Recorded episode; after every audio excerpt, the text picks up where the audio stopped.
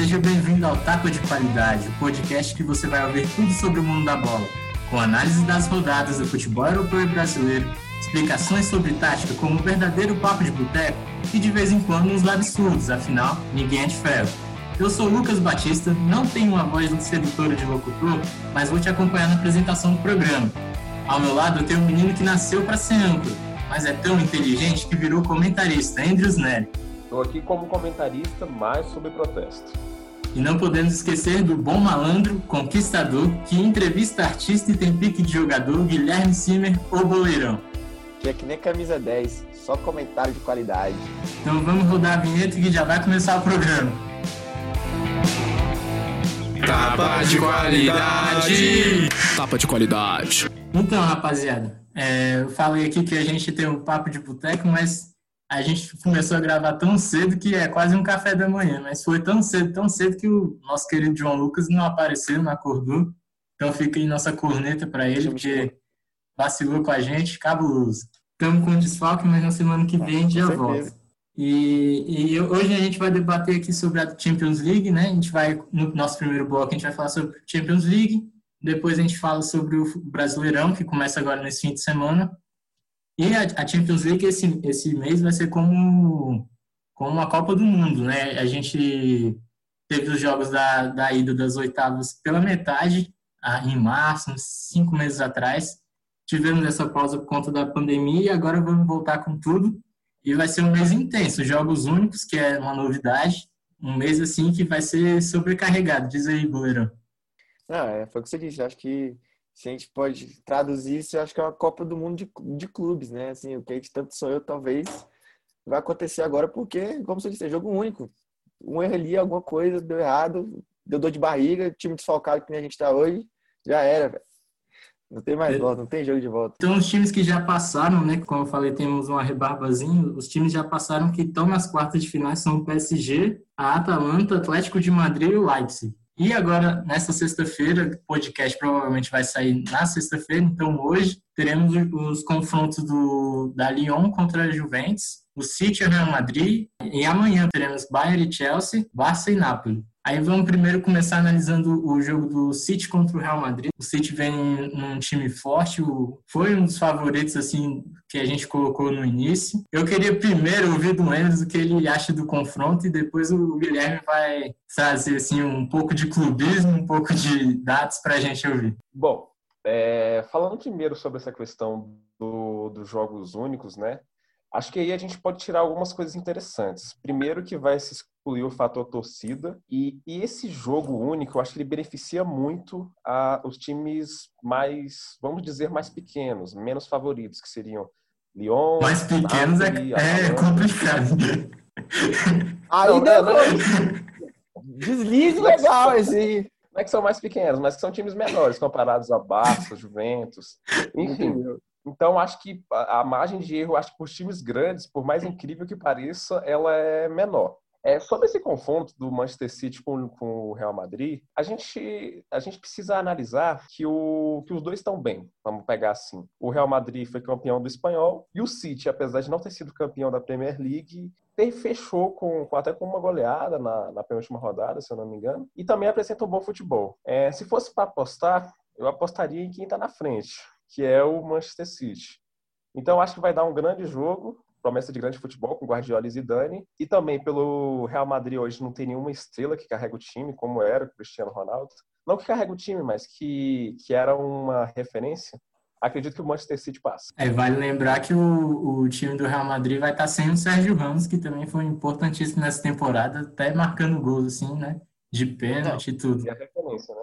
E, e aí, Boleirão, o que, você me diz sobre esse confronto? É, então, assim, esse, esse confronto tá, tá, tá me dividindo meu coração, mas um pouco mais pro City. Mas, assim, analisando de forma geral o confronto, mas são coisas muito importantes. O Real Madrid das últimas temporadas tinha a peça principal ali, tinha um cara que decidia nesse momentos que era o Cristiano Ronaldo. E sem ele, o time tava procurando essa peça, procurando essa imagem. Mas nessa temporada, eu acho que teve um cara ali que é bastante subestimado, que realmente botou a camisa, bata, matou no peito os jogos e os jogos difíceis e, e saiu jogando foi o Benzema. É, o cara simplesmente destruiu nessa, nessa, volta da, nessa volta da pandemia. Eu, eu acho que, assim, ele não é um Cristiano Ronaldo, ele não, não, não não decide o confronto ele sozinho, mas, velho, ele tá na boa fase. Mas indo pro outro lado, que é o City, que tá em vantagem no confronto, eu acho que apesar do Real Madrid pós, pós parada, não, não pós-pandemia, mas pós-parada, retornou muito bem, conseguiu a série invicta aí no, no, no campeonato. Eu acho que o, o, confronto ainda tá mais pro lado do City. Primeiro por ter vencido em casa e segundo porque o time tá muito bem. A gente, a gente pode destacar ali três jogadores que estão em excelente fase, que é o Ederson, o goleiro, tá, foi luva de ouro da Premier League, o Sterling vivendo a fase goleadora, são mais de 30 gols na temporada. E claro, ele que eu acho que é um forte candidato aqui. Vocês vão, eu sei que vocês não vão, vão zoar, vão falar, mas o cara é um forte candidato a bola de ouro, que é o King De Bruyne. Porque Kevin De Bruyne tá jogando muito, mano. Não, não tem como. O cara, velho, simplesmente igualou o recorde de assistências do Henry, velho. É, isso eu não discordo. Se você for acompanhar as redes sociais aí do Guilherme, você vai ver que é um, um fã assíduo do, do Kevin De Bruyne. É, só tem Kevin De Bruyne e um time misterioso que a gente não pode comentar, tá guardando a identidade. Mas o Manchester City realmente vem forte, mas o assim, para mim tem um fator que pode pesar, que é decisão, né? O time do Manchester City tem dificuldades, é, caiu nas quartas é, muitas vezes, caiu nas oitavas. Então ele pega um time cascudo. Real Madrid, querendo ou não, tá mais fraco, mas ainda tem camisa, né? São se eu não me engano, me corrija se eu estiver errado, são 12 taças ou 13, na verdade. Então vai pegar aí forte. Não, tem, tem um problema ainda maior né, nesse confronto, que é a questão da defesa. O City já, já, já além de, dessa questão de, de ter o peso do jogo, de não estar tá acostumado, de não ser cascudo, o City vai chegar desfalcado na defesa, é, que já não é, assim, é unanimidade. A gente tá ali sem o Mendy, também não é unanimidade. O cara não, não, não sei nem o que dizer. Nunca foi unanimidade. Meteu até um agente aí, a gente tá sem o Mendy. É, né? Lembrando que o Mendy foi contratado a peso de ouro por 52 milhões de euros. Não, mas o Mendy, quando ele surgiu, ele era para ser o, também o melhor lateral esquerdo do mundo, não sei o quê. Só que teve muito problema com lesão e acabou perdendo ali Sim. aquele momento, né? Que ele tava muito Ué, bem. O Mendy, ele é o Rodinei do City. Só acompanhar as redes sociais do Cid. Ele só serve pra fazer gracinha, mano.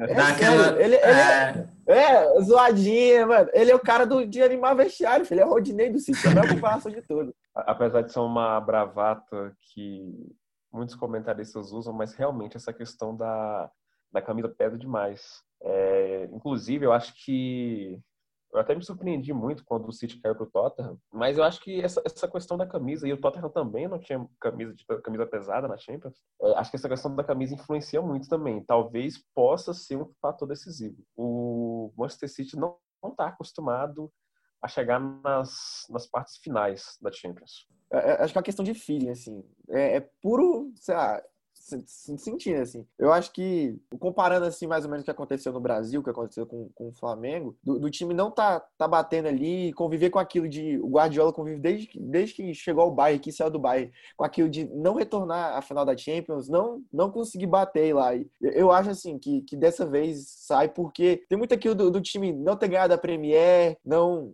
ter ficado bastante atrás do, do Liverpool, e agora tá na frente, assim, eu acho, eu sinto que, que dessa vez o City passa, pelo menos para a próxima fase. Mas pelo atual formato agora, dessa, dessa Copa, de, Copa do Mundo de Clubes, que vai acontecer. É, e o City, da forma como tá jogando, eu acho que é um forte candidato. Até porque é um time, acho que, mais organizado do que, do que o Real Madrid. Eu acho que, que tem peças ali que estão em melhor fase do que o Real Madrid. É, o Real ainda tem a questão dos pontos ainda, não sabe quem é titular, quem não é. Uma hora joga o Vinícius, outra hora o Rodrigo, outra hora joga o Isco. E, e, então eu acho que o time ainda não, não é tão encaixado, não está tão encaixado quanto o City está. Então, eu acho que, que nesse confronto tá, tá mais pro City, eu acho que, que eles passam. É, realmente, para mim, o que pesa pro City também é a questão da defesa, como você disse, porque foi um, um problema, assim, né, de nome na zaga durante a temporada que tinha aquela coisa do Fernandinho começar a jogar como zagueiro, e tem um Laporte que para mim eu acho um baita de um zagueiro, mas se machuca com muita frequência. Tem o, o Mendy, né? Stones, Nosso querido Mendy. Stones.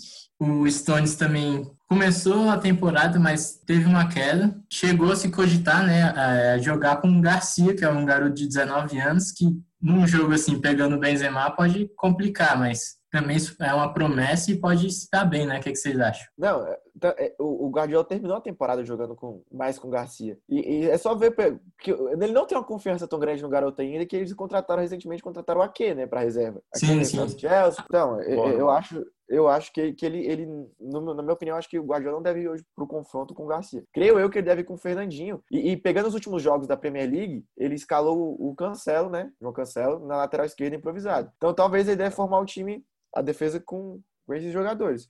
O ataque, apesar de, de também não, não ter ainda. Ele variou muito na reta final da Premier League. Creio eu que qualquer escolha ali, Marrez, Sterling, e provavelmente eu, também não dá para saber se ele deve com o Gabriel, né? Porque aí é uma coisa que até esqueci de comentar que na minha opinião, seria o cara que ia fazer diferença agora, que seria o Agüero. É, com certeza. É... E o Agüero já tá de fora, né? Ele tá voltando agora, né? Mas não deve ter condições já para jogar. Mas o Gabriel Jesus no jogo de ida foi muito bem, foi o melhor em campo, marcou gol, né? Infernizou ali o Sérgio Ramos e o Varane. Então, se, não, man se mantiver né, aquela confiança, pode ser que dê bom. Mas ele também teve boas estatísticas nessa temporada. Ele, se eu não me engano, ele foi o terceiro ali maior artilheiro, sendo meio reserva, meio titular. Então, tem bons números o Gabriel Jesus. Foi, foi a fase mais, mais goleadora dele.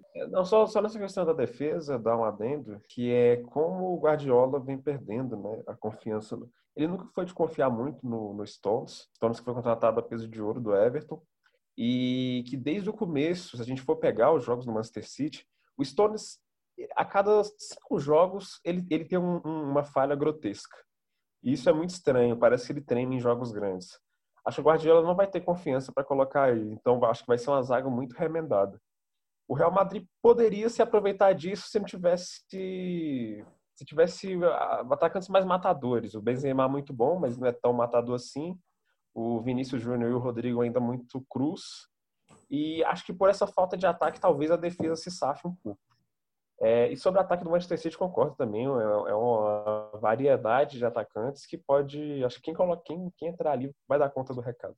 E é, a gente lembra que o, o Stones também teve uma queda assim, astronômica, porque o, ele foi de assim, um dos capitães da seleção da Inglaterra para reserva do City. Então, Sim. realmente foi algo assim, que a gente não esperava. Mas vamos seguir com com o nosso assunto, que a gente ainda tem mais três confrontos aqui para analisar, e a gente vai seguir agora com outro jogo de hoje, que é a Juventus e o Lyon. São dois times assim que estão bem irregulares, né? Mas a Juventus tem um fator que com certeza vai ajudá-la, que é o Cristiano Ronaldo, né?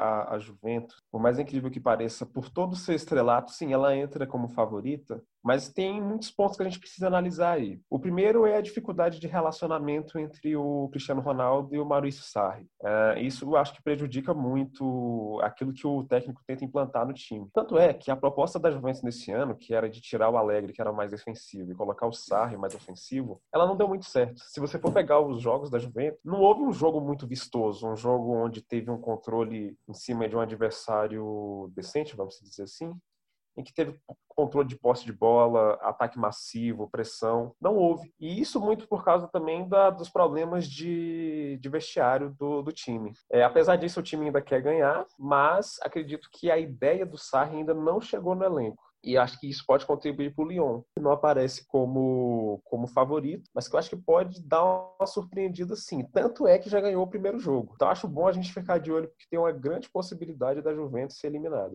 O Lyon venceu por 1 a 0 né, no jogo de ida lá na França. É, o é, que, que você me diz aí, Guilherme, sobre esse confronto de volta? Não, completando, com, completando o que o Andrew disse, é, só pegar a reta final do campeonato italiano, a Juventus perdeu para o Milan e perdeu para a Roma. A Juventus não, não fez nenhum grande jogo nessa, nessa reta final. Foi, foi assim, foi, foi perdendo toda a gordura que tinha de pontos e vendo a Inter e, e a Atalanta chegar muito perto. Então, acho que se tivesse é, um pouco mais de campeonato, era capaz da, da Inter até, perdão, da Juventus perder esse título. Eu, eu acho que teriam grandes possibilidades disso acontecer. E, e apesar do, do confronto 1x0, esse, esse 1x0 fora, 1x0 lá, já, já acabou. O confronto já, já igualou. Eu acho que tá muito em aberto. Já até brincando aqui para os apostadores de plantão, é, apesar do, do Lyon ter, ter ganhado o primeiro jogo, é, num site de apostas, que eu não vou falar o nome, porque eu não sou patrocinado, fica a dica, as odds estão mais de 7. Então, assim, talvez também seja uma boa aposta o Lyon. E eu acho que tá muito em aberto, mas tem aquele negócio voltando, para a história de Champions, para a camisa, e tem um cara ali que bota Champions no bolso, que é o Cristiano Ronaldo. E nessa fase não dá. Ó, oh, tem duas coisas que apontam muito forte para isso, que primeiro já é toda a história do Cristiano Ronaldo com Champions League, já, porra, o cara, não tem nem o que falar dele, o cara ganhou tudo, fez, brincou, já ganhou confronto sozinho, já fez de tudo. E nessa temporada, é só pegar a reta final ali, o bicho foi com tudo para ganhar a chuteira de ouro. Ele queria o prêmio individual, ele voltou a ser aquele cara goleador, tava destruindo, mas ele encontrou um Ciro Immobile ali também comendo a bola que meteu gol a rodo. Mas eu acho assim, esse é o fator principal, tirando o coletivo dos dois lados, assim, que eu acho que estão muito equiparados. Os dois não tem muito ali, tipo assim, o que mostrar, não não estão muito firmados, assim, o time ainda não. Você não sente, igual o Andrews falou com a questão do Sai, com o elenco, mas tem uma parada que não pode ser aqui o Cristiano Ronaldo, velho. O cara é, é, é, é dono, aqui, não tem como. É, sim, é, questão de camisa que... pesa, a Juventus ainda não tem, assim, uma camisa pesa na Champions League, né? Mas tem um cara que pesa, que é o Cristiano Ronaldo. Então. Não, é, é. são, são, duas finais nos últimos anos, né? Sim. E para mim, para mim esse é o confronto bandido da rodada ali. É o, o, jogo que tudo pode acontecer, porque o Lyon tem a vantagem, mas o Real, o Real Madrid, ó, a Juventus tem um time mais forte, né? Se a gente for calcular. É o, é o confronto que tem chance. O estádio vazio, os dois times bem irregulares.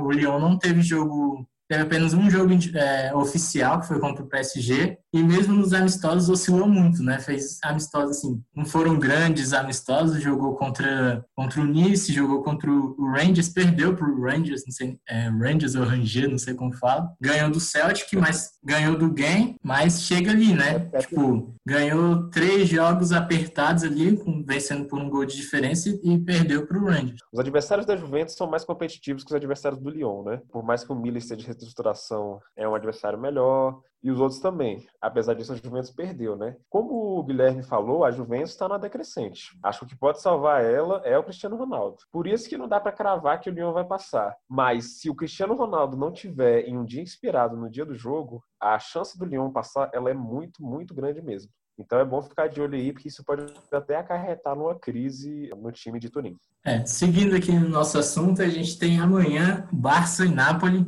que também é um confronto bandido, né? Porque o Barça vem ali meio numa draga, assim. Vou fazer uma confissão aqui que eu tentei assistir uns quatro jogos do Barcelona nessa volta, mas o jogo sem torcida, aquele, aquela torcida fake assim, que vai cantando, um jogo sem graça, acabei cochilando nos quatro. Mas isso compromete um pouco a minha análise, mas eu, a, o Barcelona também tem outro fator que pesa, que é o Messi, né? Então, se o Messi estiver no dia inspirado, pode ajudar. Ele mesmo disse que se o Barcelona continuar jogando dessa forma, não passa do Napoli. Eu acho, eu acho o Napoli um time, usando a expressão de um time bandido, é um time que gente não sabe muito o que esperar, mas acho um time organizado. É, nesse confronto, tá empatado, tá, tá um a um. Bem, igual você falou assim, os últimos jogos do Barcelona era digno de, cara, tô com sono aqui à tarde, vou botar um joguinho para dormir. Não tinha nada que animava nos jogos do Barcelona ali. Assim, justiça seja feita, o, o Barcelona chegou a golear, né? Mas goleou quem? Goleou o Alavés. Então, assim, os outros jogos foram bem doídos. Perdeu do Osasuna com menos um, perdeu do... Ganhou do Espanhol, ganhou do Valladolid, também dois jogos 1 a 0 cozido. Então, chega assim, desanimador o time do Barcelona, né? Eu, eu acho assim, nesse confronto a gente tem que pegar aí um, um lado mais histórico do, do, Barcelona. O Barcelona ele vem em uma sangria há muitos anos, há muitos anos mesmo. Desde que o, que o Guardiola saiu, o Barcelona renega suas características de revelar jogadores da base e vem apostando em, em medalhões, não medalhões, mas jogadores mais famosos é, para suprir o elenco. Então o Neymar saiu, é, o, o, contratou o Dembélé por um valor muito alto, depois Coutinho e depois Griezmann nenhum dos três correspondendo. É, o, o Valverde não conseguiu fazer um bom trabalho no Barcelona. Ele só se manteve por muito tempo porque o elenco gostava dele. E agora é, calhou que o Kik Setien, é, o elenco não gosta dele e ele não desenvolve um bom trabalho. Ou seja, é um time que joga mal, é um time que depende muito do Messi. Só que o próprio Messi dá indícios dentro de campo que também já está de saco cheio. E o, acho, acho que a, o símbolo disso é aquele gol de falta que ele faz e ele, ele não comemora. Ele fica com raiva porque, porque o, o time joga muito mal, é, o treinador não consegue implementar suas ideias e o principal fator,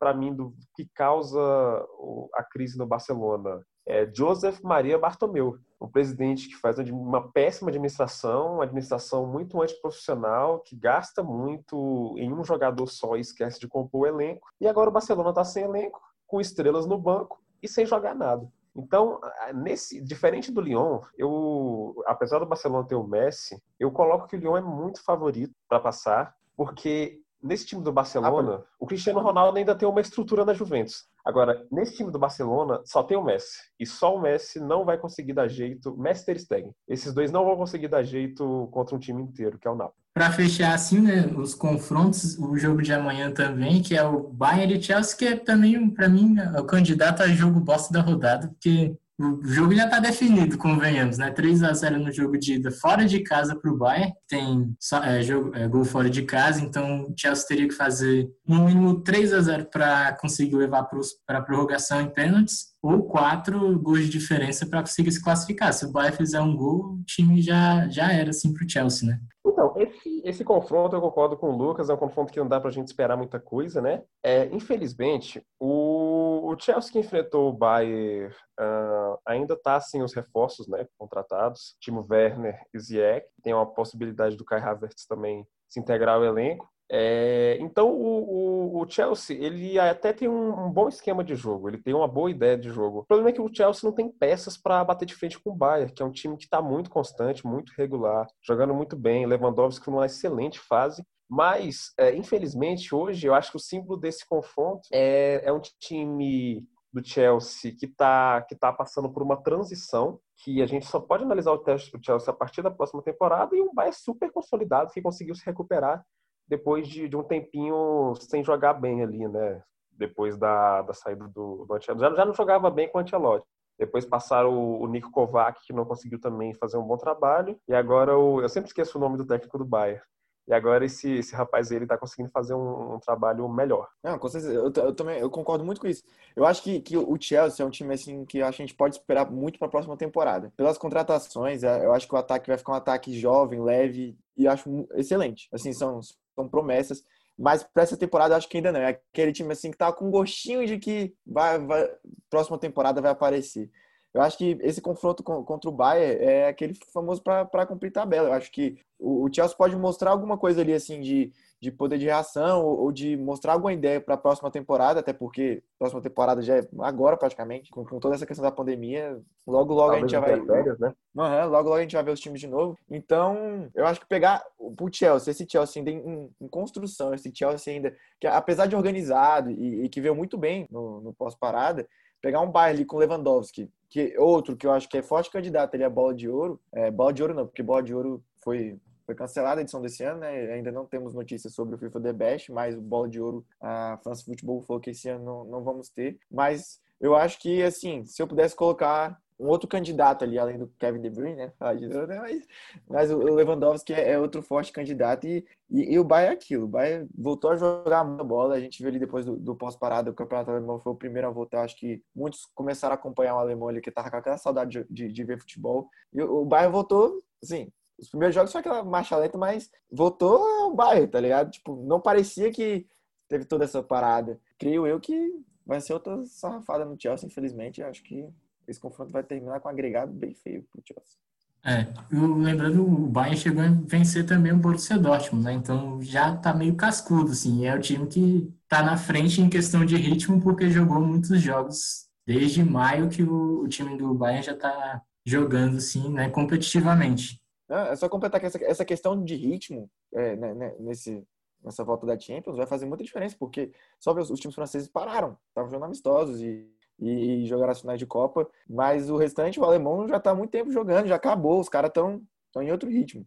Eu acho que, que esse, esse é um ponto que vai, vai, vai sobressair cabuloso. O time que tiver mais alinhadinho, até eu acho que isso pesa cabuloso contra o Lyon, isso pesa cabuloso contra o PSG, que fica para a próxima, próxima conversa, mas é, vai ser uma coisa de muita diferença.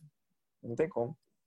Então, com isso, a gente encerra nosso primeiro bloco. Na volta, a gente vai recapitular alguns palpites que a gente fez é, num episódio que nunca irá ao ar, né? Mas a gente gravou em novembro ali, nosso pilotinho. E agora a gente está aqui soltando nosso primeiro episódio, então a gente vai recapitular os nossos palpites e ter uma, uma pincelada de João Lucas para quem ainda não conhece. Já já a gente volta, fica só com uma vinhetinha e daqui a pouco voltando.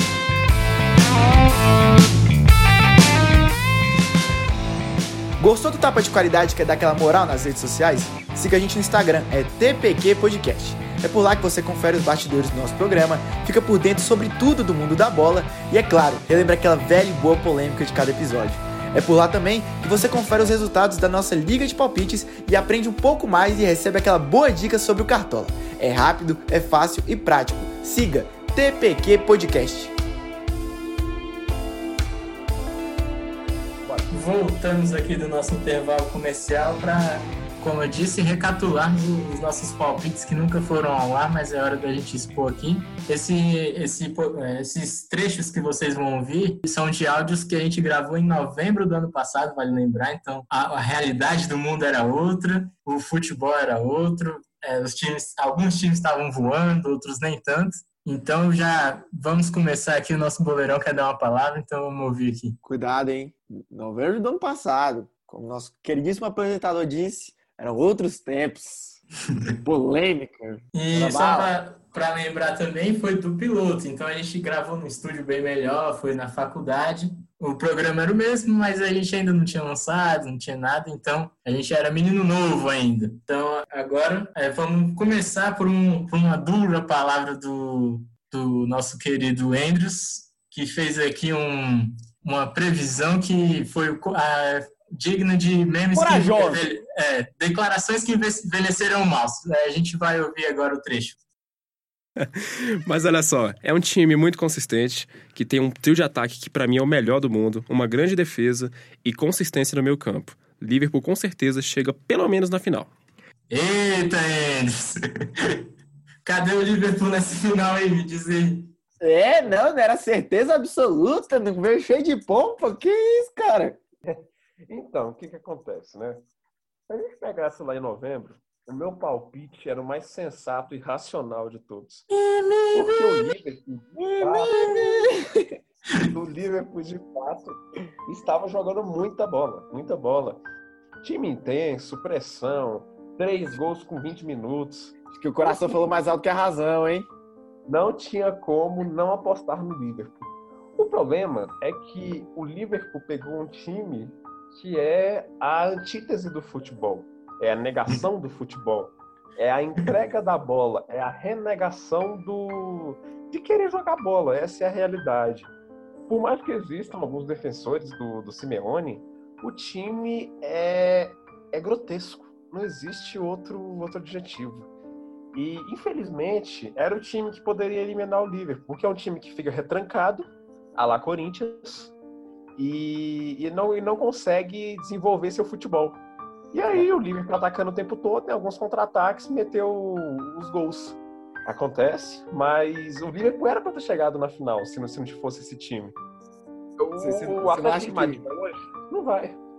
Não vai, porque é um time muito frágil, é um time muito. É uma ideologia de futebol é, arcaica não digo que é errado, porque não existe é, jeito de jogar errado, mas não é uma coisa bonita. Não gostaria que meu time jogasse dessa forma. Mas, mas você não acha que faz parte de estratégia e, e do técnico saber se portar diante das adversidades, por exemplo?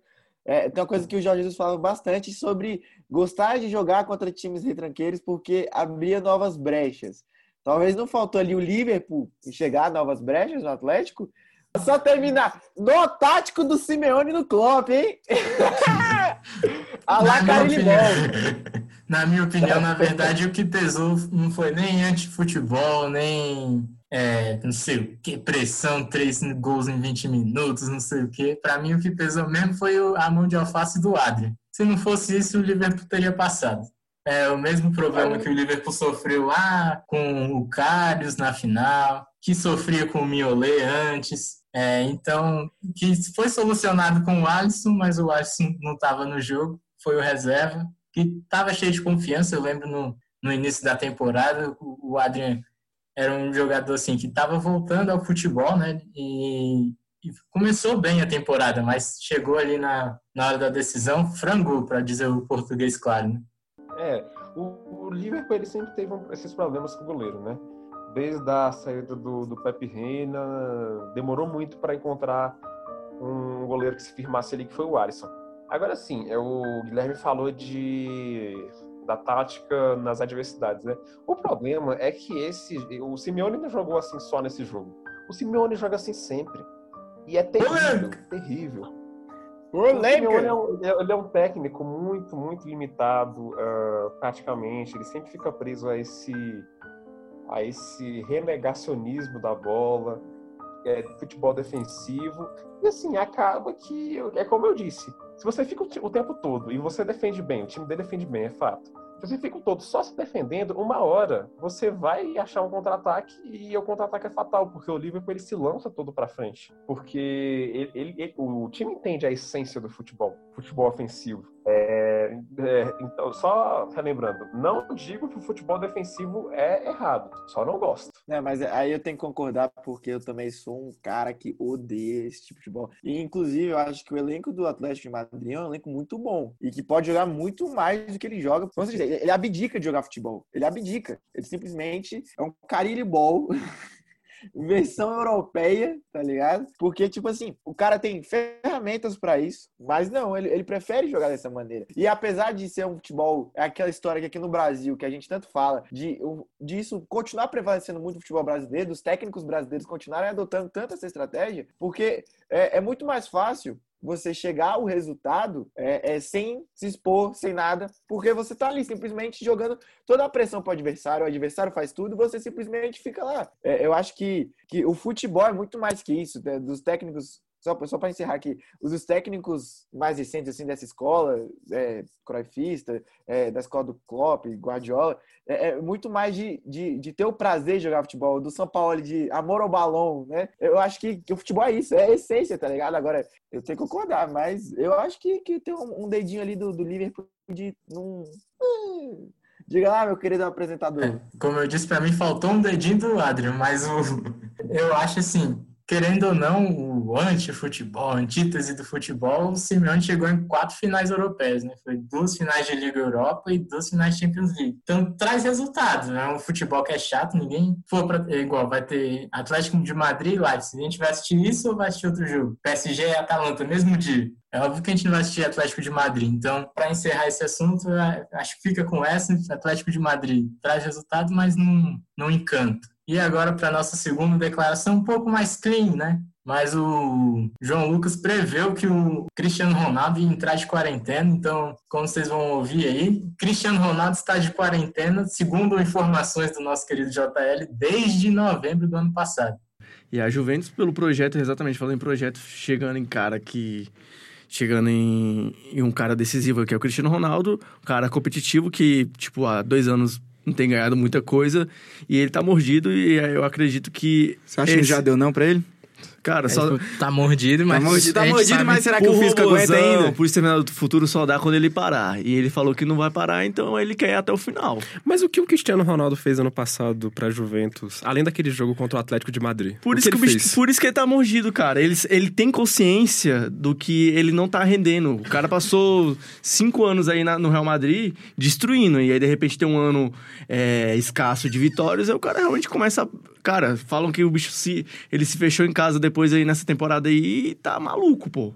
É, a declaração do, do João Lucas também foi momentos antes da desgraça acontecer, né? Porque de lá pra cá o time do, da Juventus caiu demais, né? Diz aí, Guilherme. Não, assim, isso aí a gente não, não tem nada a declarar, mas a coisa do Cristiano Ronaldo, eu acho que ele poderia falar isso mais vezes de outras coisas, que ele só foi falar que o Cristiano Ronaldo já tava de quarentena, que o cara tava não sei o quê. O cara deslanchou a jogar bola, apareceu na Juventus de verdade, fez a, a teoria do panela e faz comida boa, o cara continuou jogando pra caralho. Então, acho que tem que, assim, né? Nós aqui, analistas, pseudo-comentaristas, temos que tomar com um pouquinho de cuidado.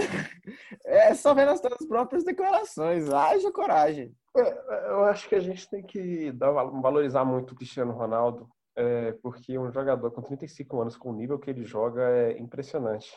O pai é 35 brabo. anos, o Ronaldo tava com 112 quilos no Corinthians. O Ronaldo Fazendo gol, fazendo gol. Ah. Pô, fa- fa- fazer gol aqui no Brasil, Cristiano Ronaldo, acho que com 42 anos aqui, sem uma perna, é. que ele, ele é artilheiro do campeonato. Pois é, o Ronaldinho Gaúcho estava no Querétaro, no Fluminense, que é a cidade. É, muitos jogadores já tinham se aposentado. Então, assim, é um cara muito centrado e que, com 35 anos, fazer o que ele faz é, é absolutamente impre- impressionante. Não, Sobre só, essa só pra questão- você ver a questão da, da, da boataria aí, que o cara ele tá, tá tão incomodado que na Juventus ele não tá conseguindo vencer, que o cara já tá procurando outros rumos. Boatos, né? É. Co- Corre na, na mídia europeia, mas, velho, o cara tem isso, tá ligado? O cara treina, ele é focado, ele é tudo nisso. Então, eu acho assim, Cristiano Ronaldo, até os 40 anos, ele joga beleza, num nível bom ainda. Não, não, não- tem como, assim. Eu acho que é um, é um cara que a gente tem sempre o negócio do patamar e da régua lá em cima. Ele, velho. Até tem uma, uma, uma polêmica, uma, uma opinião polêmica, assim. Eu acho que o Cristiano Ronaldo vai levar a fase dele um pouco mais do que o, o Messi. Eu acho que o Messi já tá começando a já. É, Nossa, com certeza. O Cristiano Ronaldo é mais atleta, né? Com certeza. Pra, vamos encerrar essa, essa lambeção aqui com o Cristiano Ronaldo, já deu, né? É, Ah, para mais, mais umas duras palavras de um, de um nosso querido aqui que está na ligação, que afirmou né, que o ex-time do Cristiano Ronaldo é uma verdadeira porcaria. Vamos ouvir. Qu- Quando o Barça era grande, quando Não, ele era desde grande. 2011. 11. Não, 11 com 11. o Barcelona do Messi. Sim, 11, É, 11, verdade. Sim, sim, Porque depois saiu, o Luiz Chelsea. Henrique chegou com o Barcelona, ele foi pro Bayern, não chegou em final de Champions nenhuma. E agora no City também só cai nas quartas. E você acha mesmo que esse projeto Guardiola, você acha que Sabe não já que- deu, não? Não, eu, eu acho que dá certo, sabe por quê? Porque eu não vejo nenhum time, assim, além do Liverpool, acho que o Liverpool é o único que tá ali sobressaindo. Não vejo nenhum outro time, assim, já pronto ou com algum grande diferencial. Eu acho que o coletivo esse ano vai decidir. Eu acho que o time que é armado e consegue ter as melhores estratégias vai conseguir chegar à final. É, falando assim, o Liverpool já chegou na final, tem. São duas temporadas que chegam na final. E dos outros que eu vejo que pode chegar ali, por exemplo, PSG, Juventus da vida, Real Madrid, verdadeira porcaria. E aí, ô Citizen, me diz aí o que, que você acha. É, encarnando o Glória Pires aqui, eu não tenho nada a declarar, não tenho nada comentar. Não sou capaz de opinar mais sobre essa minha declaração. Eu, eu tenho, assim, em minha defesa, eu tenho que dizer que estávamos lá em novembro, pleníssimos, achando que 2020 ia ser maravilhoso, estaremos todos agora num boteco de verdade, estaremos, mas não. Só que meio a isso, as coisas mudaram. O Real Madrid começou a jogar bola. Naquele momento ali, o Real, assim, a gente tem que declarar que é Real, Real Madrid, Real, Real Madrid. A gente não, não sabe o que aconteceria daquele time ali. É, era um time desencontrado, desmotivado, é, sem nenhuma uma, uma pitada de que poderia ser o que foi pós-parada. então eu acho assim que envelheceu mal, entre aspas, aí minha, minha breve opinião, porque para aquele momento foi o que aconteceu. O Real Madrid realmente estava uma verdadeira porcaria. Eu reafirmo isso sem medo nenhum. É, para mim é assim, vale lembrar que nesse meio tempo aí o Real Madrid foi só campeão espanhol, né? Desabrochou, é, Guilherme fez essa declaração, era a terceira rodada ainda da fase de grupos, então o Real Madrid tinha perdido de 3 a 0 para o PSG, estava ali desiludido o time, mas nesse meio tempo se classificou, perdeu o jogo de ida para o Manchester City, mas é, com, que é o favorito do Guilherme, inclusive, né? Mas vem com camisa forte, vem, como a gente já falou no primeiro bloco. O que, que você me diz aí, Andrews? Olha, naquela época que o Guilherme falou, a gente tem que lembrar que o Real Madrid realmente estava uma porcaria, né? O É. Hazard estava comendo muita Nutella, ele estava muito, muito gordo, muito gordo. Ele ainda tá muito gordo, né? Ele ainda não conseguiu recuperar o nível. É, e- e- ele chegou É, a dar a- declaração que foi a pior, a pior. Ele chegou a dar na declaração que foi a pior, pior temporada dele. E assim, é a responsabilidade em cima dos meninos, né? Uma hora o Vinícius Júnior jogava bem, outra hora o Rodrigo, o Fred, o Fred Valverde ascendendo, né? Então, assim, um time muito, muito, muito irregular, muito irregular, não jogava bem, não jogava bem. Desde a pré-temporada, quando tomou aquela sapecada do Atlético de Madrid, o time já, já dava sinais de que estava ruim. E nesse sentido, a quarentena fez muito bem pro Real Madrid. Agora, assim, antes da pandemia, time horroroso, horroroso, sem consistência de, de time, sem padrão tático é, definido. Então, acho que o nosso querido Guilherme estava certo nessa. Certo ou não, agora a gente vai ouvir um verdadeiro comentário sensato, né? Que é, falou verdades que não podem ser contrariadas, que diz que o PSG vai ser campeão dessa Champions League. Vamos ouvir aí. Vocês estão esquecendo de um time que esse ano tá muito forte, tá quietinho, comendo pelas beiradas, que é o PSG. O PSG esse ano tá muito mais forte, contratou um goleiro que é Todo fenomenal. dia isso, pô. Todo dia isso. Mas To- pensa, O PSG tá com 100% de aproveitamento no, num grupo difícil com o Real Madrid. Ganhou de 3 a 0 do Real Madrid. Sem Neymar, sem, Sem Neymar. e companhia. Neymar não jogou um Tinha jogo Mbappé, nessa Champions. Mbappé. O Neymar não jogou um jogo nessa Champions, o time Porque venceu tava todos os suspenso jogos. três jogos também, né? Mas isso mostra que o time não depende mais dele. Polêmica, hein? Como eu disse, a gente não pode negar, né? Nesse meio tempo, o PSG foi só o campeão francês, campeão da Copa da Liga Inglesa, ou Copa da Liga Inglesa, ó, Copa da Liga Francesa, e também ganhou o maior reforço para mim, que foi o Neymar de Moicano, né? Então, agora eu quero ver parar o menino. Tá chegando de Juliette dentro do, do estádio, aquele funk estralando. Neymar skin moicano. É a skin obliteradora do Neymar, mano. Neymar botou moicano, Juliette, caixinha de som, rapaz, sai da frente. Mas eu ainda acho que, que o PSG, assim, botando até na época eu cheguei a falar que seria o confronto, a final dos endinheirados, né? Seria a final do- dos, dos cabaços de Champions.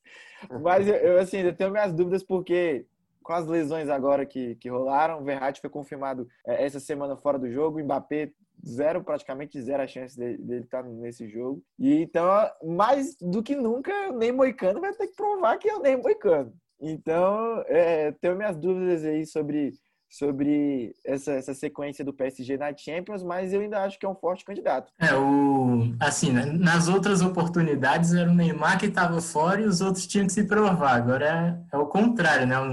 O Verratti está fora, o Mbappé está fora e o Neymar tem que se provar. Só para fazer um adendo, as últimas vezes que tivemos o Neymar de skin moicano, ele foi duas vezes campeão continental. 2011 ele chegou ali no funkzão, quem lembra daquele vídeo do Lelec Lec na Libertadores, campeão da Libertadores, rei da América, dois anos seguidos. E também com o, o trio, né, MSN, ele estava de moicano, foi artilheiro da Champions, fez gol em final contra a Juventus, então a gente só pode esperar o melhor de Ney Moicano. É, É, o... Acho que agora é o momento do Neymar, né?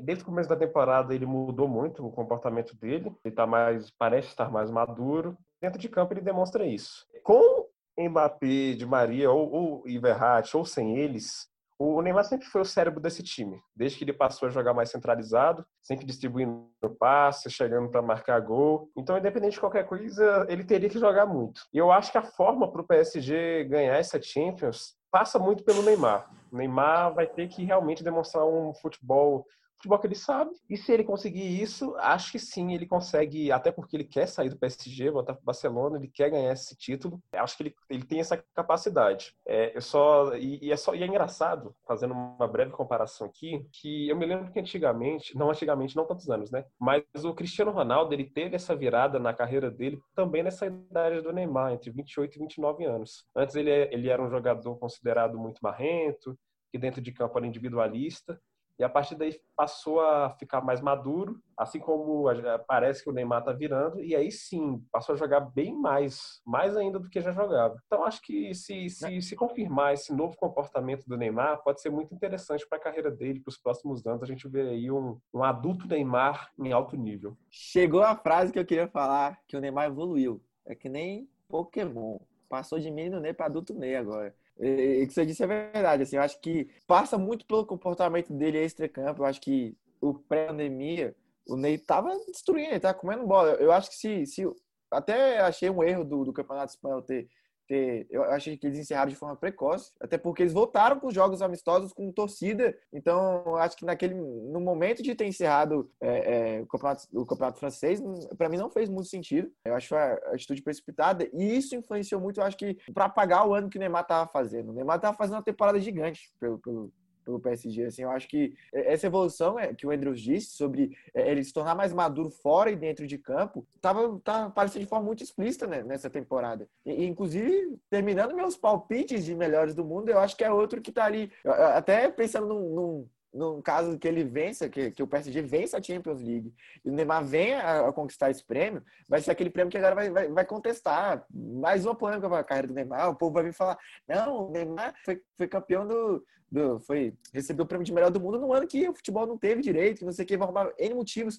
Mas quem acompanha o futebol do Neymar, quem acompanha é, é, a temporada, sabe o, o que o Neymar estava vindo jogando. E eu acho que para essa sequência de PSG na Champions, é, realmente passa muito por ele, ainda mais é, nessa, nessa questão de, de desfalques. Creio eu que o, o PSG vem forte caso o Neimoicano realmente apareça. E com essa a gente encerra nosso segundo bloco. Na volta a gente vai falar sobre Brasileirão. Isso mesmo, o Brasileirão vai começar esse fim de semana. Uma rodada assim meio bagunçada, esquisita, mas a gente vai dar uma pincelada aqui no Brasileirão, uma pincelada rápida.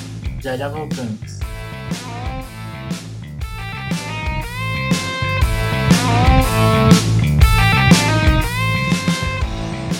Gostou do tapa de qualidade que é dar aquela moral nas redes sociais? Siga a gente no Instagram, é TPQ Podcast. É por lá que você confere os bastidores do nosso programa, fica por dentro sobre tudo do mundo da bola e, é claro, relembra aquela velha e boa polêmica de cada episódio.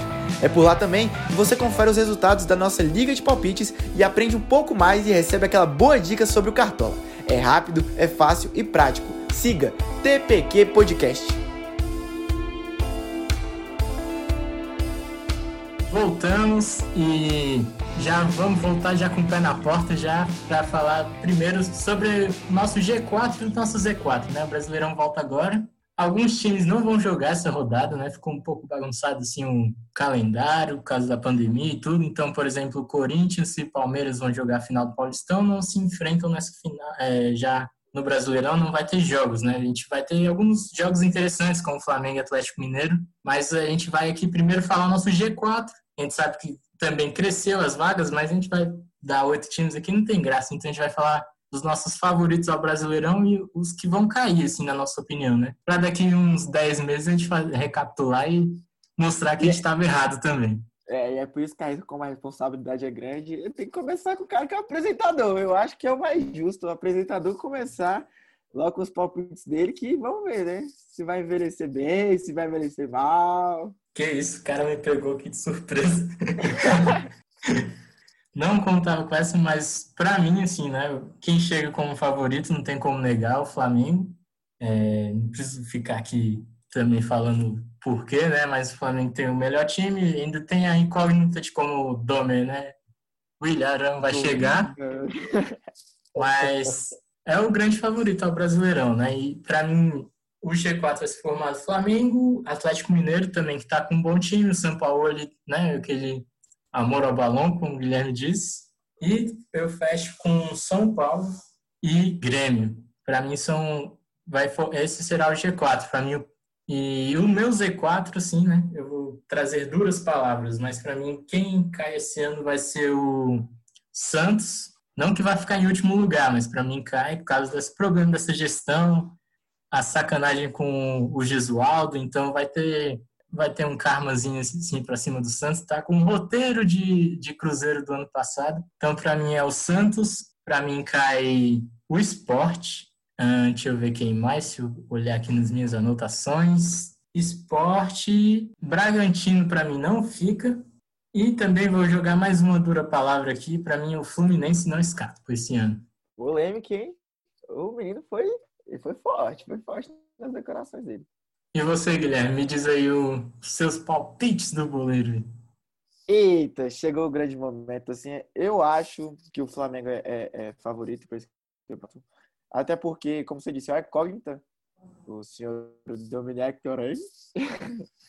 Mas eu acho que o elenco ainda se sustenta muito e, e, e acompanhando assim, parece que o Domenech não quer apagar de vez todo o trabalho de Jesus. Então, eu acho que mantendo esse trabalho e, e implementando as ideias do, do guardiolismo, eu acho que, que o Flamengo, sim, é, é o forte candidato. Mas eu acho que vem forte também para esse, esse campeonato Atlético Mineiro do São Paulo. Eu acho que é um time com uma base muito boa e uma base jovem. São Paulo tem é só pegar o trabalho dele do Santos do ano passado e uma situação bem parecida com o Atlético desse ano, que ambos os times estavam no Brasileirão já eliminados do, dos, dos outros campeonatos, teve só, só o brasileiro para jogar, então com muito tempo livre para treinar, o que não vai acontecer nessa, nessa pandemia. É, eu acho que o Palmeiras, mesmo com o fechou, projeto do Pô fechou, ainda tem chance de, de vir forte para o campeonato. Eu acho que o elenco faz, faz frente ao Flamengo e é melhor que os demais. Eu acho que ele vem ali na terceira colocação. Ali, completando o G4, eu fico um pouco em dúvida é, entre São Paulo e Grêmio. Mas eu acho que o Grêmio leva essa só pegar é, os últimos os últimos anos, mas eu ainda faço ainda um adendo, ainda um adendo do adendo, que seria o Internacional, que eu acho que pode surpreender nesse Campeonato Brasileiro. Eu acho um time organizado, é, um time que, que com mais trabalho, com, com mais ritmo de jogo, pode vir aparecer. É, o Cudê é um técnico que eu gosto bastante, então eu acho que pode pintar ali como, como surpresa entre o G4. É, você falou aí do Internacional, assim, um dado que eu vi ontem na transmissão, né? o Luiz Carlos Júnior falou, ele disse que o, o, Internacional perdeu apenas três jogos nesse ano, os três foram para o Grêmio. Então, se a gente for contar aí que o Internacional só perde para o Grêmio, então tem chance de Talvez. chegar longe no Brasileirão. Né? É, então, eu também acho isso. E, assim, fez frente ao Grêmio. Seria, assim, ali o começo do patamar dos melhores times do Brasil. Vai depender agora a gente ver como é que vai ser no Brasileiro. Esse Internacional vai sair. Para o Z4, aí eu venho com algumas, algumas dúvidas e algumas polêmicas, assim. É, é, eu concordo muito com o que você disse do, do Santos com a pitadinha de Cruzeiro do ano passado. É, achei muito, achei uma, uma, sacanagem muito grande com, com o Gesualdo. É, o cara não teve tempo de trabalho. É, eu acho que faltou assim, um pouco de sensibilidade do Santos, da gestão Pérez, já que é cheio de. Tá uma verdadeira bagunça. Acho que mais um ponto negativo para a gestão Pérez. Gesualdo teve apenas 15 jogos. É, é, se for pegar assim, eu acho que o, Santos, se tivesse olhado para a própria história, não teria cometido esse equívoco. É, o São Paulo, ano passado, foi eliminado de todas as competições, e mesmo assim seguiu para o brasileiro. É, e a gente viu o que deu o Santos. Então, por que não fazer isso com o Gesualdo? É, é, ou por que não demitiu antes da pandemia? Achei assim uma, de uma tremenda responsabilidade do, do Santos e ainda para voltar o Cuca, que era o cara que estava antes do São Paulo, que estava ali com esse trabalho. Então é, é mais uma vergonha para o futebol brasileiro e eu acho que esse karmazinho vai vir, igual, igual você disse. Eu acho que o Santos está ali. Se, se, não, se não cair, vai lutar muito para não cair. É, outros times que eu, que, eu, que eu acho que não ficam para o brasileiro, apesar de ter subido nessa temporada, é, são Coritiba e, e, e o Bragantino. Mas ali eu acho que entre os dois, um, o Bragantino tem mais chance de escapar. E para mim o esporte é um que vai ter, é certeza que, que vai cair. Então, Andrew, já completa a sua lista, dê uma pincelada rápida assim dos do seu, seus quatro favoritos e os quatro que você acha que vão cair, né? Então, é, eu acho que o Flamengo, né, o favorito. Eu só coloco um adendo no Flamengo sobre diferenças de estilo de jogo. O Domenech Torren é um técnico que gosta de um time mais, de um tipo de jogo mais posicionado, ou seja, as peças não se mexem muito. Tem que ver como isso vai ser completado com o trabalho do Jesus, que era mais um carrossel holandês, vamos dizer assim, onde as peças se movimentavam mais. Talvez com esse novo estilo do Domenech Torren o Gabigol sofra um pouco, porque os jogadores vão ser, ficar mais estáticos em campo. Então é bom analisar. Mas eu acho que mesmo assim, pelo, pela qualidade do time, pela qualidade das peças, Franco favorito indisparado. Depois o Atlético Mineiro, né, por todo o trabalho do São Paulo, que foi muito bom no Santos. E eu colocaria o Palmeiras, não pelo Luxemburgo, que é um completo incapaz, não tem mais capacidade de treinar um time, infelizmente. Foi um grande treinador no passado, mas hoje está ultrapassado, não tem, não tem conhecimento do futebol atualmente. E eu completo essa lista com o Grêmio, que já é muito regular alguns anos, algumas temporadas, aí com o Renato Gaúcho. No Z4, eu coloco o Santos, né, por toda a gestão, Carlos Pérez, Zé, Zé Carlos Pérez, terrível, tenebrosa para o clube. É, o, o Gesualdo Ferreira, a irmã dele morreu durante essa pandemia. Ele não foi enterrar a irmã, ele ficou no Brasil.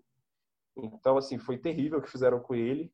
E o Cuca, Cuca Ball, assim, sem condições, né? É o atestado do rebaixamento do Santos. Para mim é franco favorito a cair, é, junto com o Esportes, que já vem com dificuldades financeiras da Série B, e o Atlético Goianiense, que para mim não tem consistência para permanecer na Série A. Fecha essa lista com o Goiás. Por que o Goiás? Acho que a saída do Michael impacta esse time de uma maneira negativa, pensando no brasileiro. Acho que o Goiás já estava muito mal, no ano passado, antes da chegada do Ney Franco. É, e com a saída do Michael agora, acho que o time perde consistência. Então, acho que sim, é Franco favorito. Fecharia essa lista então com Santos, Atlético Goianiense, Goiás e Esporte. Seria o fim do futebol goiano. Eita. Ah, só, só queria completar com a, com a, questão do Pérez, que, pô, além de perder a irmã, 74 anos, num Brasil é, que a pandemia só cresce, os números só aumentam. Não, não, não fez sentido nenhum. É, isso aí, como a gente já, já, já tocou, foi o atestado de óbito do Santos. Acho não, não, não merece menos do que, do que ser rebaixado. Não, então, para a gente fechar assim, né? Só para falar também, para não dizer que a gente só falou mal do, do Cuca, então é. O Cuca tem assim um potencial de desenvolver artilheiros do Brasileirão, né? Então ele pode, pode ser uma, uma salvação para o Santos. Teve Gabigol né, naquele ano dele no Santos, teve o Gabriel Jesus, então não sei, né? Vai que surge aí um atacante, pode ser o Soteudo, pode ser o Marinho, assim, né? se eles ficarem no clube, né? Ainda tem, tem toda essa questão se o Santos vai emprestar, vai emprestar eles para poder aliviar a folha salarial.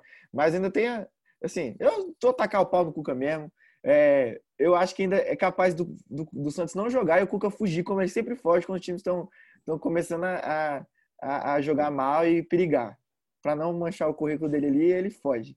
Mas esse papo Cuca fica pro, pro próximo, próximo episódio. E, assim, pra gente fechar esse bloco, eu queria saber de vocês uma surpresa e uma decepção, né? Pra mim, já vou começar logo, pra mim, quem vai surpreender nesse campeonato é o time do... Ai, meu Deus, esqueci, fugiu da minha cabeça. Mas pra mim... ah, lembrei, é o Fortaleza do Rogério Senni. Para mim já é um projeto que está consolidado, se ele não abandonar no meio do caminho igual foi no outro ano, né? para ir para o Cruzeiro, para mim é um time que pode chegar ali brigar pelas aquelas rebarbas de vaga da Libertadores, para mim pode beliscar. E para mim a decepção desse ano vai ser a equipe do Palmeiras, né?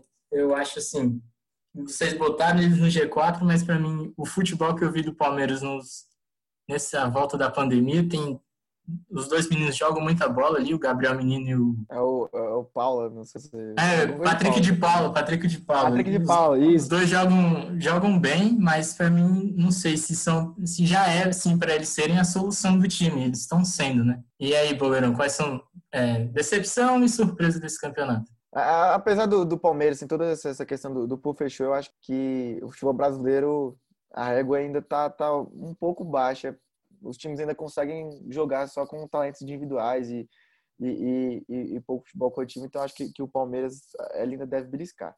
Mas minha decepção, eu acho que vai ser o Bragantino, é, ver com esse hype todo aí de Red Bull e tal, um time jovem, e aí eu acho que, que não vai dar, não vai dar para o Bragantino. E, e para mim, quem vai surpreender, eu acho que vai ser o Internacional que vai brigar pelo título. Eu acho que, apesar de ter colocado ele no G4 brigando nas quatro primeiras posições, eu acho que ele deve brigar forte pelo título ali com, com o Palmeiras, oh, com o Flamengo e Atlético Mineiro. Então, dê sua pincelada rápida, Andrews, para finalizar o nosso bloco. Beleza, só finalizando aqui então, eu acho que o Fortaleza é um bom palpite, só que o Fortaleza já foi a surpresa do ano passado, então para mim não tem mais esse fator surpresa. Eu vou me arriscar aqui, eu vou colocar o Bragantino como possível surpresa, acho que tem algo a oferecer, e como decepção eu vou colocar o Atlético Paranaense, que foi um clube vencedor nos últimos anos, mas não vejo capacidade no Dorival para manter o padrão de vencedor do, do, do, clube. Então é isso, encerramos nosso terceiro bloco já. Na volta a gente vai ter o palpite do goleiro e também a nossa seleção do cartão. Já voltamos.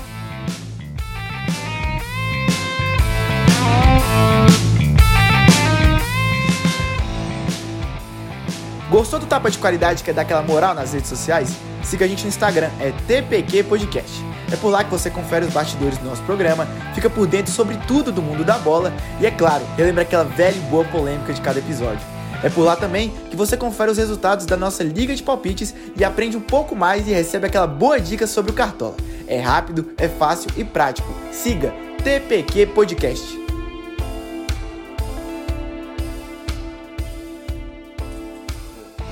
E voltamos agora para o nosso último bloco do primeiro episódio Tapa de Qualidade. E agora a gente vai lançar o nosso quadro, né? O Palpite dos Boleiros, que é a nossa liga de acertos e derrotas, né? Que vai de acordo com nossos palpites para de alguns jogos que a gente seleciona para a rodada.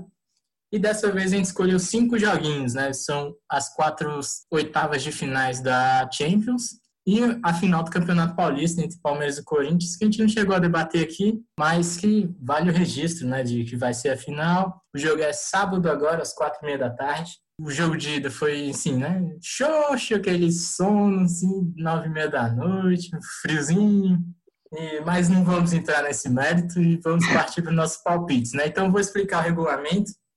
é, vai ser assim um, a- uma liga entre nós e eu creio que nos próximos episódios o João Lucas vai acordar, então ele já vai começar assim com, com a desvantagem, né? Vantagem para nós, então quem acerta a vitória e o placar recebe três pontos. Quem acerta apenas a vitória ganha um ponto. Acertou quem faz gol. Tipo, eu apostei aqui, Lewandowski vai fazer um gol, é um ponto extra pelo gol do cara. Então, se o Lewandowski foi lá e fez três, um ponto extra. Ou, três pontos extras, perdão. E errou tudo, zero pontos. Então, eu queria começar aqui com o nosso querido Boleirão, para falar aqui nossos palpites. Vocês vão ver que tem até uma musiquinha de, de suspense que tá tocando desde o início, porque é um momento tenso, né? Tá valendo dinheiro isso aqui, né? Cada um botou 100 reais na mesa, então não é coisa fácil aqui, né? A gente já tem nossa Liga do Cartola valendo um dinheirinho, mas aqui o palpite do goleiro, que é um trem nosso, então tá valendo mesmo. É, cada palpite é uma lágrima que escorre do olho e o bolso que dói. Eu, Eu vou pro aqui- Catar com, esse- com o dia dessa premiação, já tô dizendo aqui, é, é um, um sexto do meu salário, então tô- é, eu não erro um palpite nesse trem.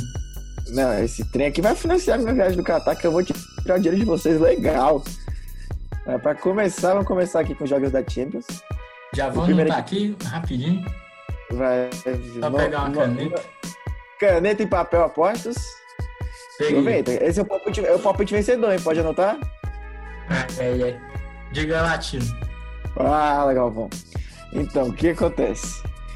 Primeiro confronto aqui entre Manchester City e Real Madrid, eu vou apostar 2 a 1 Manchester City novamente. Eu acho que o City passa com 2 a 1 Os gols, vamos ver quem vai fazer os gols. Ah, vai ter gol dele, né? Vai ter gol do Kevin De Bruyne. E o outro gol, vou ser ousado, vai ser gol do Marrez. Foi longe, hein? Eu, eu não espero. Mas, mas, mas, mas o importante é acertar o placar. E o, gol do Real Madrid, gol do Vini Júnior. Eu sou ousado, ousadura. É, ousadura aqui, ousadura. Vai, é, já vamos por jogo por jogo, então me dá seu palpite aí, André, sobre Manchester City e Real Madrid. Acho que também vai ser 2x1 pro Manchester City. Só discordo. Ó o copião aí, rapaz. É, o cara, o cara, eu falei que ele, ele- é, mano, a receita da vitória aqui é me seguir. Não, não é não, com certeza não. Mas é que é o placar que eu acho que vai acontecer mesmo. Acho que o. O Paulo Nicolás vai fazer o gol do Real Madrid. E acredito que o- os dois gols do Manchester City vão ser do Sterling. Dois, meu né? Nossa, meu querido apresentador. Eu não vou copiar vocês não, porque eu, eu gosto é da Discord, então eu acho que vai ser 2 a 0 Manchester City. O, apesar da defesa do, do Manchester City estar aquele coisa que a gente já debateu, né? Então, mas pra mim não vai ser vazado nesse jogo, o Ederson vai salvar. E pra mim os gols serão de Gabriel Jesus, vai brilhar de novo a estrela do menino. E o Sterling para guardar também, deixar vocês terem um pontinho extra aqui na minha previsão. Hum, não, cara. Partindo aqui para o nosso próximo jogo, é, temos Juventus e Lyon, o jogo dessa sexta-feira. É, diga lá, Boleirão, quem você aposta aqui no nosso placar? Cara, esse, esse jogo tá bem difícil, né? 1x0 Lyon. Eu acho você ousado. Não. Ser ousado, não. Vou fugir mesmo. Eu acho que vai dar Juventus. Eu acho que a Juventus vai vencer por 2 a 0 lá no Juventus Stadium. Eu acho que vai. Hum, vai ter gol dele. Obviamente. Robozão. Vai guardar um. E o segundo gol. hum, acho que acho que acho que de balinha. De balinha tava bem, mas o Sai tá atacando ele no banco. Não sei se ele vai pro jogo. Se for, ele vai guardar. Acho 2x0. 2x0 Juventus e você, Andres, me diga lá. Eu acho que o Lyon vai passar. Acho que vai ser 2x1 pra Juventus. Dois gols do Cristiano Ronaldo e um gol do. do Bruno Guimarães, vamos colocar. Ixi, menino Bruno Guimarães que chegando com tudo na Champions, segundo nosso querido Mendes aí, mas pra mim o... vai ser 1x0 Lyon de novo. Um joguinho meio sem graça, Cristiano Ronaldo no bolso da defesa. E eu aposto no gol, eu confesso que não conheço muitos jogadores do Lyon, então eu já vou apostar no centroavante mesmo, Dembele pra mim guarda. E Eu aquele é a 1x0. tática do Enders. Ele tá É, o Bruno o- Guimarães. O único que Não, ele só conhecia, ele chutou. Eu só conheci o Bruno Guimarães, só por isso que eu coloquei. É, Então vamos pro próximo jogo, que vai ser aqui na nossa conta, é Bayern e Chelsea, aquele confronto que a gente disse que já tá definido. Eu vou começar aqui palpitando, que eu quero botar aqui, me impor aqui nesse debate, que eu acho que vai ser logo 2 a 0 Bayern. O Bayern não vai estar tão motivado nessa partida, o Chelsea vai querer aquele, dar aquele calor, mas não vai dar muito certo, e eu aposto em dois gols de Lewandowski. Hum, bom palpite, bom palpite. Eu acho que, que também é aquele jogo banho-maria, né? O time vai fazer gol sem força. Mas acho que o, o, o, o Chelsea vai conseguir fazer um golzinho ainda. É, eu acho que vão ser, vai ser 2x1 o placar. É, gols de. Dois gols de também vou apostar gols, dois gols de Lewandowski. E o Pulisic vai descontar. E tu, Andres, diga lá seu palpite. Isso que tá machucado, não? Machucou? Nossa, machucou a coxa. Deixa o cara, pô, deixa o cara no pontamento. Ah, vou corrigir. Obrigado por lembrar. Ele machucou a coxa, tinha esquecido. Hum, Deus, caralho. Agora, já que vai ser 2x1, só con confirme pra mim, Giroud tá inteiro? Giroud é banco, né? Não? Mas vai nele, Não, pô. Entrou no segundo tempo. Ele tava jogando titular. Ah, é? Ah, Não, Ele tava jogando titular. O Lampa gosta dele. É, ele jogou a final, pô, do, da, da FA Cup, não foi? não sei deu uma precisar puta... essa informação. É, Ele não, ele deu uma puta assistência, falar nisso, ele deu uma puta assistência. O Lampard gosta muito de usar o Giroud, porque como ele trabalha com lançamentos, o Giroud é um melhor pivô do que o Pivôzão. E, então, 2x1, Giroud e Lewandowski, né? Cara, é- é- essa, essa foi, foi doída, foi doída. É- é- Esse palpite aqui. Tava contando tanto que o Vini Pulisic tava jogando tão bem. E você, Andres, qual foi o seu? Eu acho que vai ser 2x2, dois gols do Lewandowski e um gol do Giroud e um do William. Acho que o William vai fazer uma despedida digna de Champions do Chelsea, pra encerrar a história dele. E o William tá jogando muito aqui nessa volta do futebol, né? Vamos para o nosso último jogo da Champions League, que é Barça e Napoli, que é, é aquele confronto ali que a gente já disse que é bandido.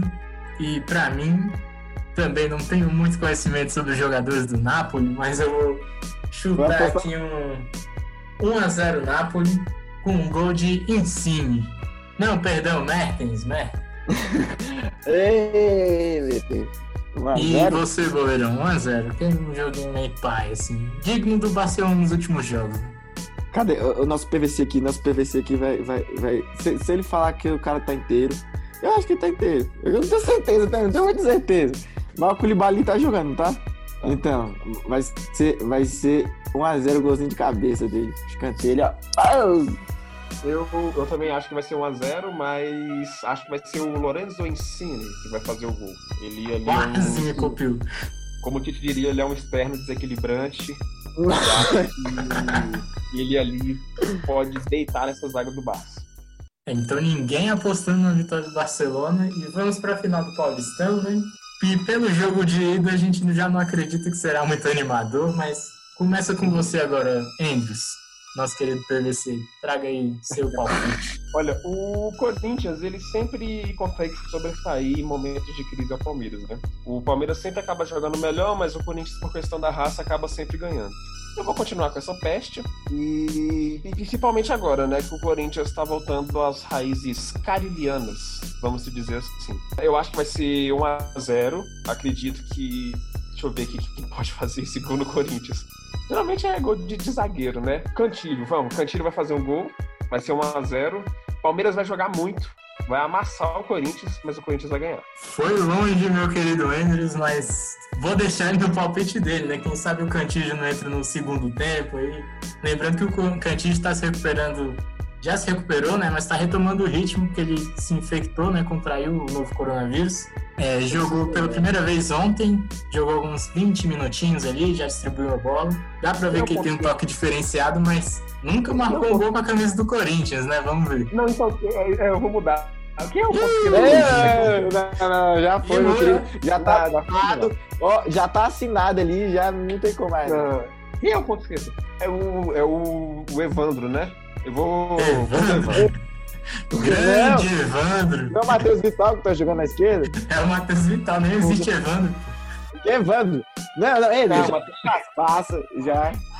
De acordo com o nosso querido Mendes, o jogo vai ser 0x0 no fim das contas, porque não tem nenhum jogador que vai fazer gol. Porra. Eu, eu, eu vou, eu vou, vou dar logo meu palpite, senão eles vai ficar aqui tentando mudar o dele aqui. Então é melhor, melhor dar meu palpite. Assinado no Cantige, já era. Não, tudo não.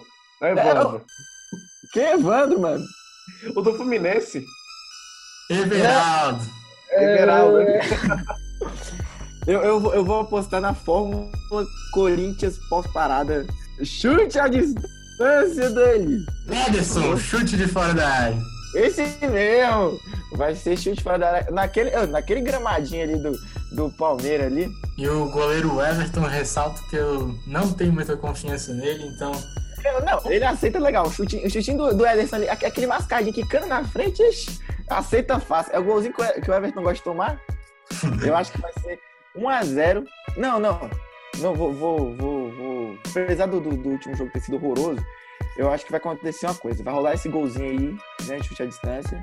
Palmeiras do, do Luxemburgo, o Fechou vai ficar com o projeto lá em cima. O Fechou não chega e vai conseguir fazer o Fechou vai querer botar o time pra frente e vai tomar um golzinho de contra-ataque. 2x0, quem diria? Quanto tempo que eu não vejo um Corinthians fazer uns 2x0 assim? Um Eu acho que vai eu acho que vai ser uns 2x0. Meus palpites são ousados. Eu gosto de ousadura. Vai querer palpitar o segundo gol ou vai ser dois do Ederson? Não, aí já é demais, já, né? Eu acho que, que o segundo gol vai ser um contra-ataque. Vou, vou- vou chutar ali. Janderson. Janderson foi longe também, meu querido boleirão. Só pra eh, também contextualizar aí, vocês dois apostarem em reservas. né? Nada impede que os caras façam gols, mas o time do Corinthians ali em questão de elenco, o Thiago Nunes olha pro banco e fica descrente. Tem- só tem lateral. É, no jogo de quarta-feira mesmo entrou o nosso querido Léo Natel, que é lateral direito, tá fazendo a ponta esquerda ali na. Porque o, o Thiago Nunes perdeu a confiança total nos, nos jogadores de beirado, né? Que foi o palpite de vocês. Agora já era. Não, O não, meu Ederson, palpite- Ederson tá jogando? Não, não jogou ontem? Não, o Ederson tá jogando. O Ederson, mas o Ederson é volante, tô dizendo do Janderson. É, você falou que o cara era banco dos bancos, porra. Não, não.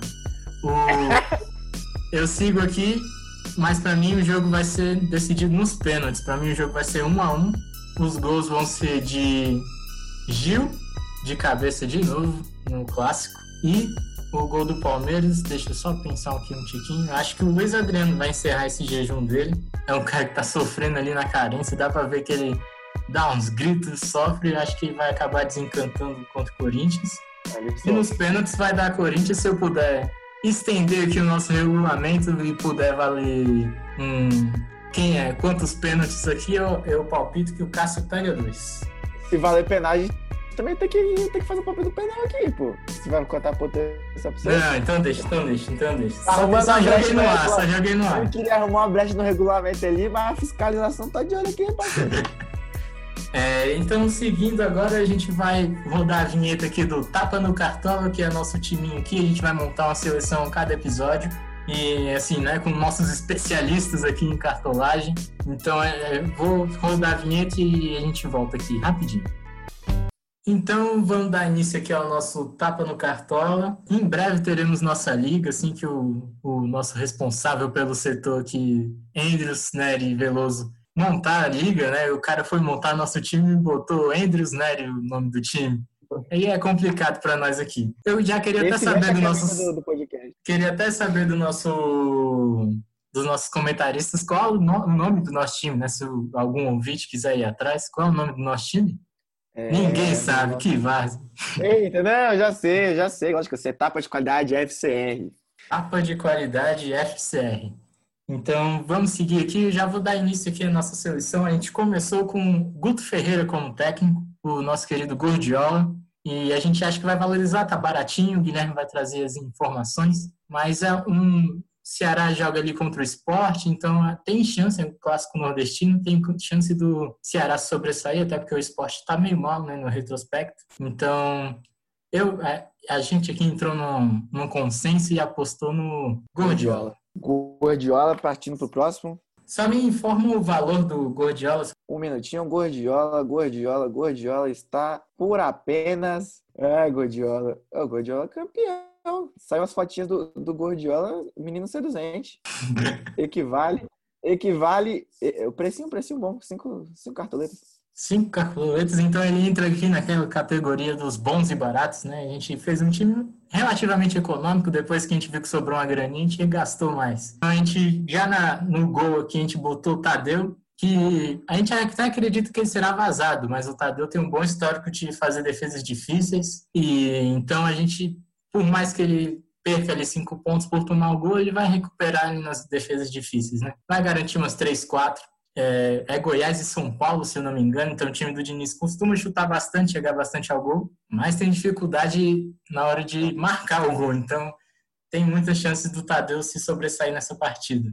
Ah, Tadeuzinho sai por apenas 11 cartoletas. Já, já você vê que deu uma subida ali no nosso preço, mas a gente equilibra em seguida com o nosso lateral direito, Saravia, do Internacional. Não tem muitas informações sobre o Saravia, Saravia mas O tá defendeu com unhas e dentes. Diga lá, Não, disse que o cara é bom mesmo. O Saravia, ele era um, foi um lateral que se destacou muito na Argentina.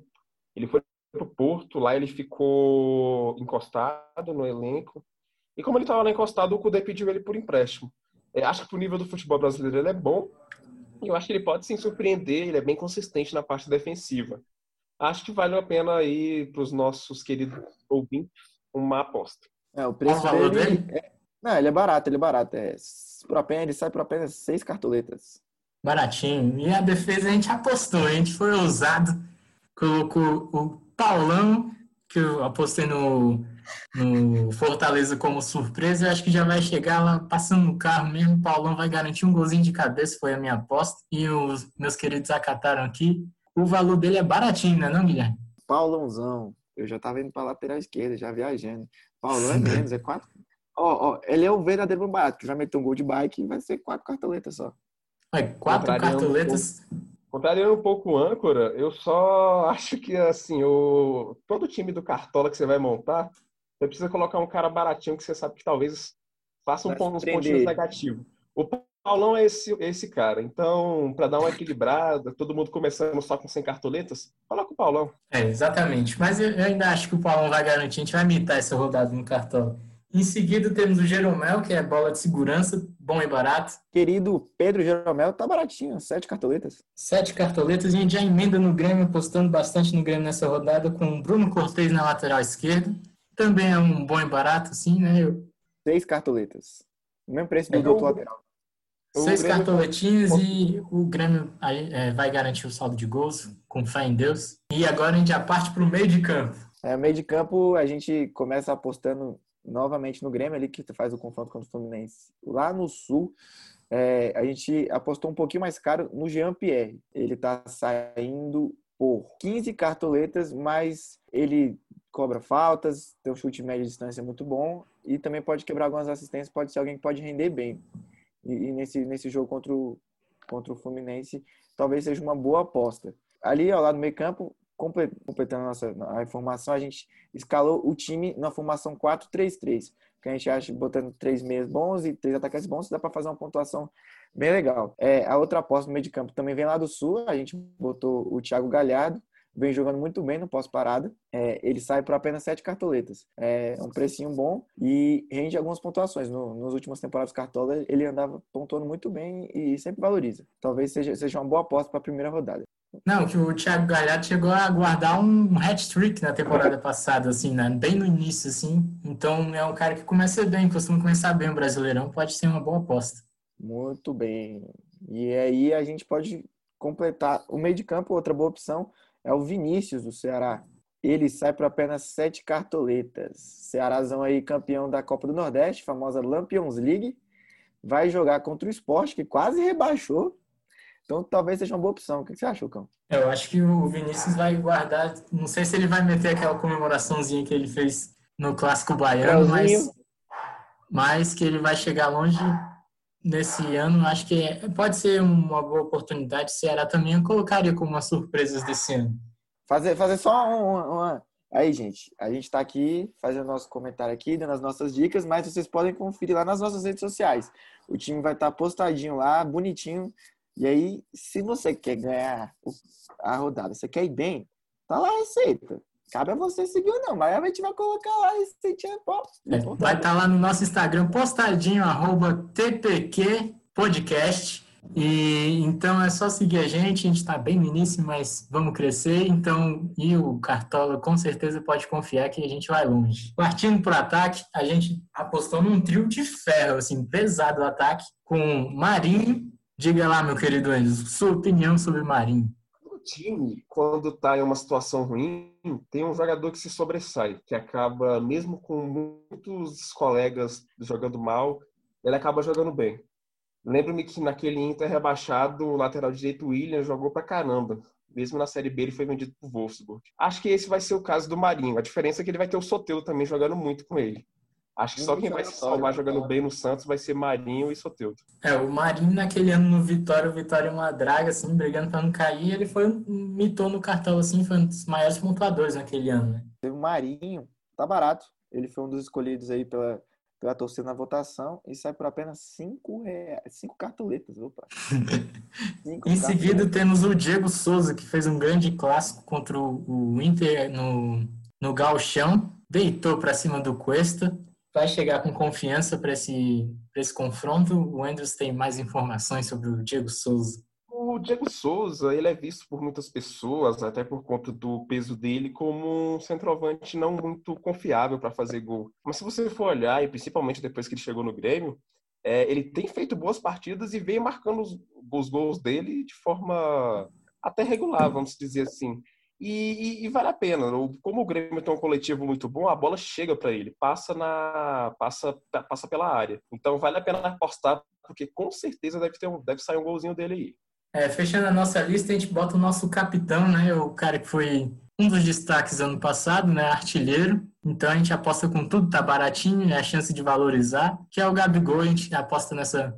Tá bem nas assistências, mas a gente aposta nele guardando um pouquinho também, né, não, Guilherme? Com certeza, Gabigol aí vem em alguns jogos sem marcar né, nas finais do Carioca, mas eu acho que pelo menos um golzinho, uma assistência ele deve, deve entregar aí, foi o que você disse, ele deve valorizar. E o preço, o Gabigol sai por 10 cartoletas e completando a gente aproveitou já o Gabigol e escalou ele de capitão, né? Pode ser, pode ser uma boa, uma boa, uma boa opção. E o Diego Souza custa apenas 8 cartoletas. Nosso time ficou por 91 cartoletas. Ainda Olha ainda nove sobrou nove. de Tamo troco, bem, time econômico. Se você quiser, se quiser dar uma, dar uma repassada no time rapidão, pra galera anotar. Sim, sim, com certeza. Temos Gordiola como técnico, Tadeu no gol, Saravia na lateral direita, Paulão, Jeromel e Cortez. Aí no meio de campo, Vinícius, Jean-Pierre, Thiago Galhardo. E no ataque, Diego Souza, Marinho e o capitão Gabigol. É, culpa do âncora, hein, gente? Aqui a gente só tá aqui tá cumprindo nosso papel. O âncora que manda aqui. Que isso, eu só falo, vocês são os especialistas. E com o Tapa no Cartola, a gente encerra nosso primeiro episódio aqui do podcast Tapa de Qualidade. Estaremos disponíveis em breve em todas as plataformas digitais, mas no início aqui no Spotify. É, sigam a gente nas redes sociais, né? Temos o Instagram oficial do nosso, do nosso podcast, que é arroba ttqpodcast. Sigam, é, sigam nossos perfis também, né? temos o arroba gcime para saber de matérias sobre entretenimento. Temos Andrews Nery, se você quiser saber os bastidores do, da TV Band. E me sigam também no arroba lucas.gsd. O arroba do Andrews é arroba Andrews Nery. E estaremos todos aí. Se quiser mandar sugestões, mande no direct ali do nosso Instagram. E lá também tem o nosso e-mail, se quiser mandar uma pauta, um, um pedido de participação. Quem sabe um dia a gente te convide. Então a vinheta já tá tocando. Agradeço a todos aqui e até o próximo episódio.